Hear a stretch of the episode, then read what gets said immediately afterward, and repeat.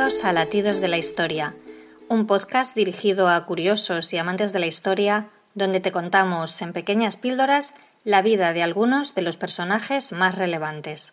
Hoy os hablo de la vida de la princesa de Éboli, una intrigante dama con una gran influencia en la corte del rey Felipe II, pero que terminó sus días sola y confinada en su casa de Pastrana.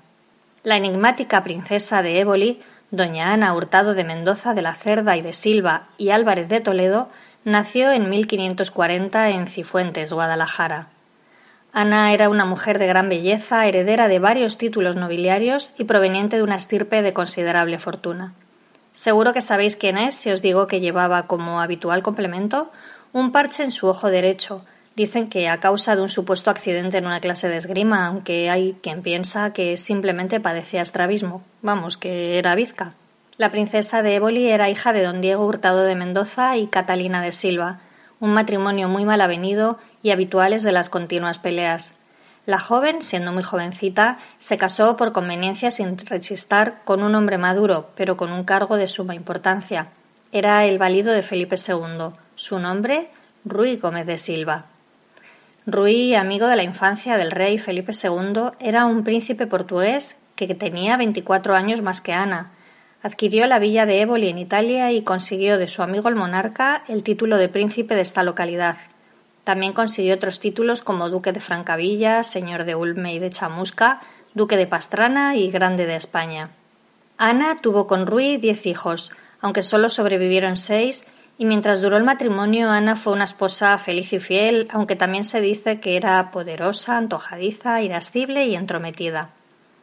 A la muerte de su esposo en 1573, Ana decidió instalarse con todo su ajuar y sus damas en uno de los conventos de carmelitas fundados por Teresa de Jesús. La princesa monja, la casa doy por deshecha, dijo la santa abadesa. El capricho, sin embargo, le duró poco a la princesa, que no aguantó mucho la forma austera de vida del convento y regresó pronto al foco de las intrigas, la corte. Allí la curiosa e intrigante princesa comenzó a conspirar contra la Casa de Alba, el partido del que tradicionalmente eran enemigos los Mendoza, y pronto inició una relación con el nuevo secretario de Felipe II, Antonio Pérez, sucesor en el cargo de su fallecido esposo Ruy. Gracias a su relación con Antonio Pérez, Ana supo de los negocios de Estado y se vio envuelta en un turbio asunto ocurrido en Madrid en marzo de 1578, el asesinato de Juan de Escobedo. Se cree que Escobedo era un espía secreto de Felipe II y de Antonio Pérez y había sido enviado a Italia y luego a Flandes para controlar las acciones de don Juan de Austria, hermano bastardo del rey, quien había sido nombrado gobernador de los Países Bajos en 1576 aunque más tarde don Juan perdió la confianza y también el afecto de su hermano. Cuando Escobedo llegó a Flandes, Juan de Austria se ganó su simpatía y éste se puso de su lado e incluso le dio consejos contrarios a la voluntad del rey. Pronto sería descubierto.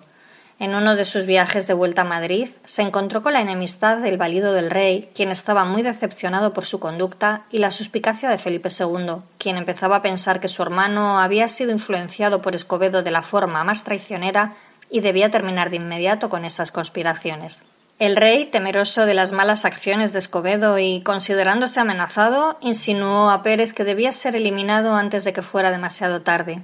Antonio Pérez intentó eliminar a Escobedo con veneno en un plato de comida, pero no obtuvo el resultado esperado, y finalmente, y de acuerdo con el rey, le mandó asesinar por unos espadachines junto a los muros de la iglesia de Santa María, a cuatro pasos de la céntrica calle Mayor de Madrid. El trágico suceso no podía ser justificado, los motivos no eran claros, y las habladurías populares no tardaron en encontrar una razón para la estocada mortal. Pronto las malas lenguas se preocuparon de propagar un rumor que justificaba el crimen. Los mentideros contaban que Juan de Escobedo había sorprendido al valido y a la princesa de Éboli retozando en los aposentos de ella y amenazándoles con decirlo al rey, los amantes descubiertos y, por evitar el escándalo, habían organizado el crimen de su delator. El rey Felipe, viendo que la versión popular apartaba las miradas de los verdaderos motivos del asesinato, fingió dar crédito al bulo, saliendo así airoso del embrollo. Las verdaderas razones no debían conocerse. Tanto la princesa como Antonio Pérez conocían la realidad de lo acontecido aquella noche y sabían que si tenían presiones populares podrían revelar el secreto para defender así su honor. Esto comprometería al rey con documentos firmados por el mismo monarca y que el secretario guardaba celosamente desde el día del asesinato de Escobedo. Después de muchas dudas y problemas de conciencia, el 28 de julio de 1579 Felipe II decidió aislar al valido y a la princesa encarcelando a ambos. El secretario fue conducido a la casa del alcalde en Madrid y la princesa fue trasladada a la Torre de Pinto, donde fue confinada. Felipe II, a pesar del cariño que procesaba la princesa desde su juventud, por miedo a que se descubriera el embrollo y por precaución no dudó en alejar a su joven amiga de la sociedad e incomunicarla por completo. Después de un año y medio en Pinto y otro en el castillo de Santorcaz, la princesa de Éboli fue trasladada a su palacio de Pastrana, donde fue custodiada evitando cualquier contacto con el exterior. A la princesa se le concedió únicamente poder salir durante una hora a su balcón con vistas a la plaza de Pastrana, y es por esto que esta plaza es conocida hasta nuestros días como la Plaza de la Hora. El 12 de febrero de 1592, la princesa falleció a los 51 años, enferma, olvidada y sola.